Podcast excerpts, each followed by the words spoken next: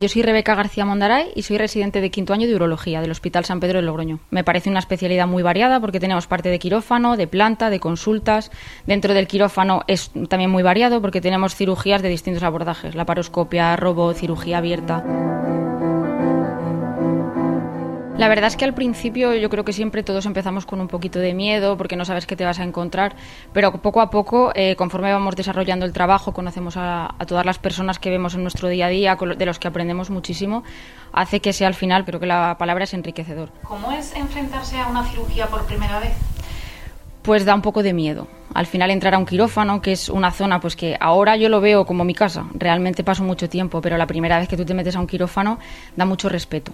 Al final es una responsabilidad muy grande, es un momento muy susceptible para ese paciente, pero es verdad que el apoyo de los compañeros, tanto de anestesia, enfermería, los celadores, los limpiadores del hospital, o sea, es que es al final hay mucho hay muy buen ambiente, mucho respeto entre todos y eso hace que sea más fácil.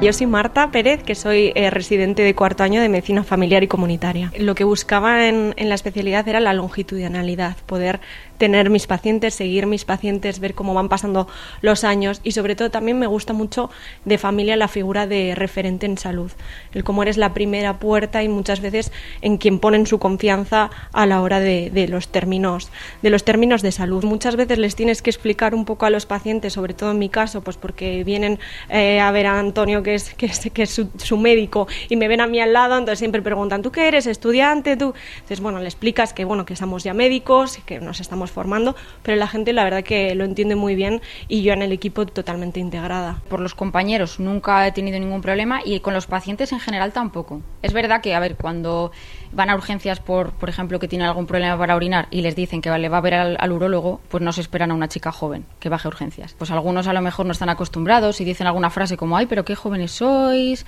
o madre mía, cada vez hay más mujeres en el hospital. Pero es verdad que al final es algo que en el momento que empiezas a hablar con el paciente de sus molestias, que le empiezas a explorar, que hablas con él, es algo que pasa a un segundo plano totalmente y que al final no tiene ninguna importancia.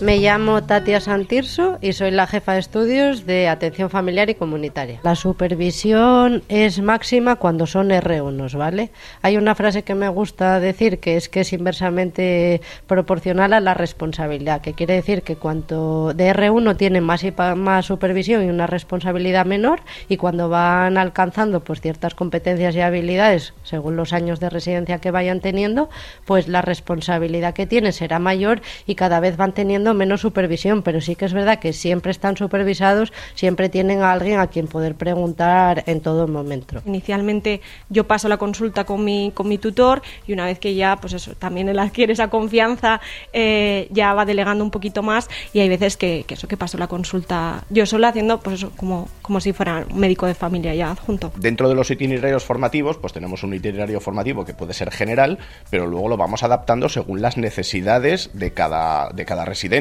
yo soy Pedro Díaz de Cerio y soy jefe de estudios de Centro Hospital San Pedro. Hay residentes que pueden llegar a tener las competencias de una forma más rápida, más precoz, y hay residentes, pues bueno, pues que necesitan un periodo más largo para ir adquiriendo las mismas competencias. Por eso es, es muy importante hacer un itinerario formativo muy personalizado dependiendo de el nivel de adquisición de estas competencias de cada persona. Yo siempre, la verdad, que me he sentido muy integrada y una confianza plena. Es como un regalo tener al residente y para los residentes que tenemos, pues la verdad es que, que tienen mucha suerte de poder contar con tutores como los que tenemos aquí. Yo creo que es un trabajo precioso el, estar eh, modelando en cierta manera y formando a, a los profesionales, como ya digo, que, nos, que van a ser el relevo de nuestra generación. Después del MIR, ¿qué viene?